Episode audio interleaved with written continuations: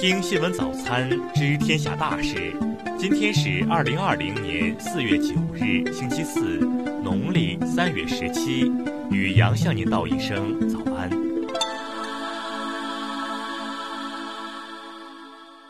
先来关注头条新闻：武汉解封后会出现病毒扩散吗？中疾控专家概率非常低。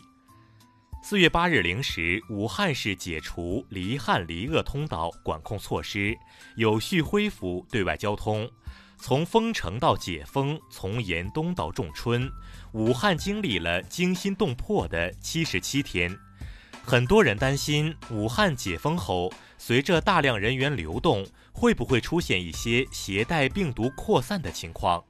对此，国家卫健委高级别专家组成员、中国疾控中心流行病学首席科学家曾光教授表示：“我觉得这种概率是非常低的，不必过于担心。当然，也不能说绝对排除这种可能性，因为我们对新冠肺炎这种疾病的认知还不够充分，不能排除一些特殊情况的出现。”曾光教授说：“武汉过去是病毒高度集中的地方，但已经转化成确诊病例，基本得到控制了。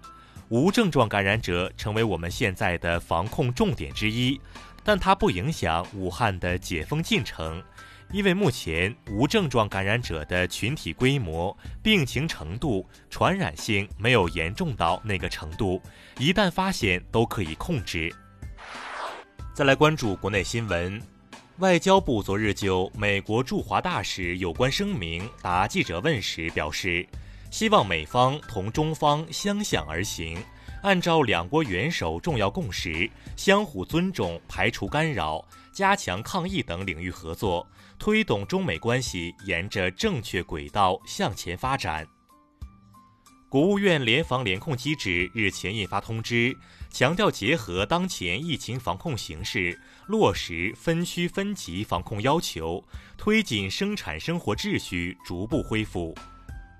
国家卫健委昨日介绍，截至本月七日，现有本土确诊病例已降至五百例以下，尚在医学观察的密切接触者数量连续七天下降。工信部昨日表示，在庞大的国际需求面前。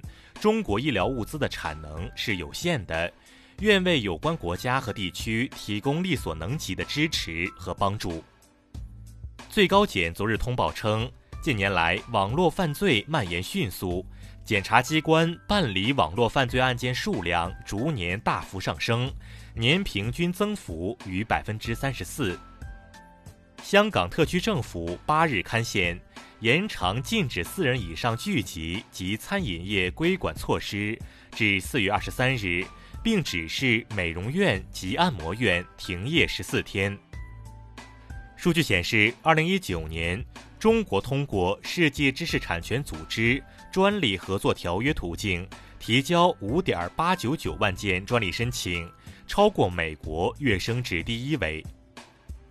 中科院日前发布有关报告，提出，我国在取得探月工程的突出成果基础上，需要适时开展对太阳系主要天体的探测，加快从航天大国迈向航天强国。再来关注国际新闻，世界卫生组织七日称，新冠肺炎疫情凸显了加强全球医疗卫生工作者人手的迫切性。目前，全球范围的护士缺口约有五百九十万。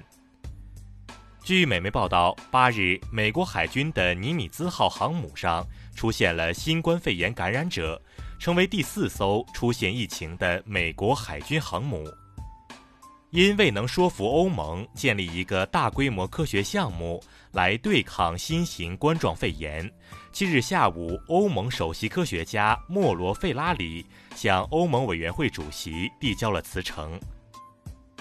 近日，欧洲部分国家已初步宣布将放宽疫情期间的封锁限制措施。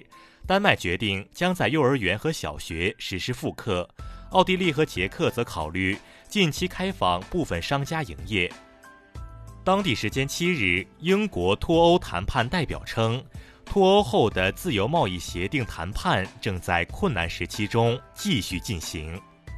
法国新冠肺炎确诊病例当地时间七日突破十万例，成为全球第五个确诊患者超十万人的国家。德国联邦疾控机构七日推出了一款手机应用，鼓励工种自愿安装使用，以便于掌握和分析新冠疫情在德国传播的地点和速度等数据。俄罗斯防疫指挥部八日发布消息称。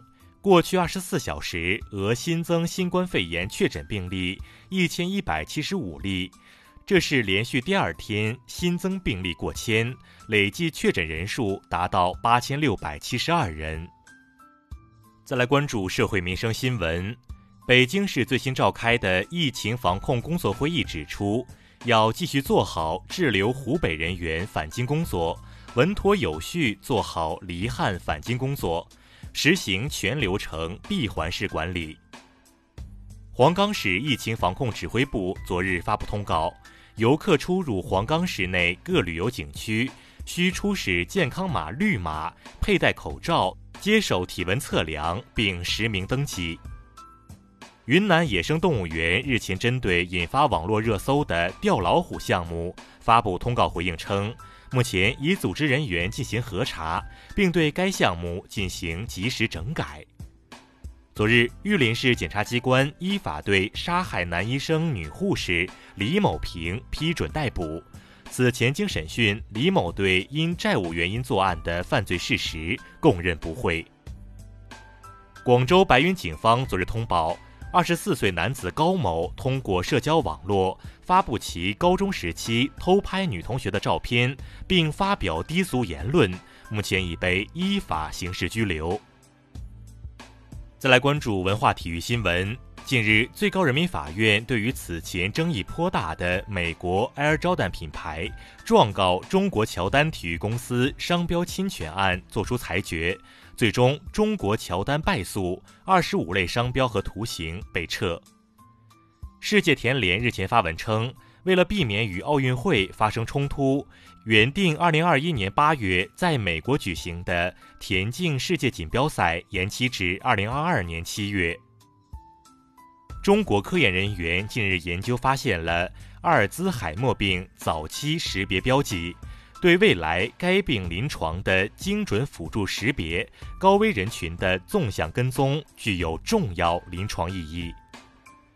昨日，台儿庄大战胜利八十二周年纪念活动在山东枣庄台儿庄举行，参战将士亲属、战地记者子女等代际敬献鲜花，表达哀思。以上就是今天新闻早餐的全部内容。如果您觉得节目不错，请点击再看按钮。咱们明天不见不散。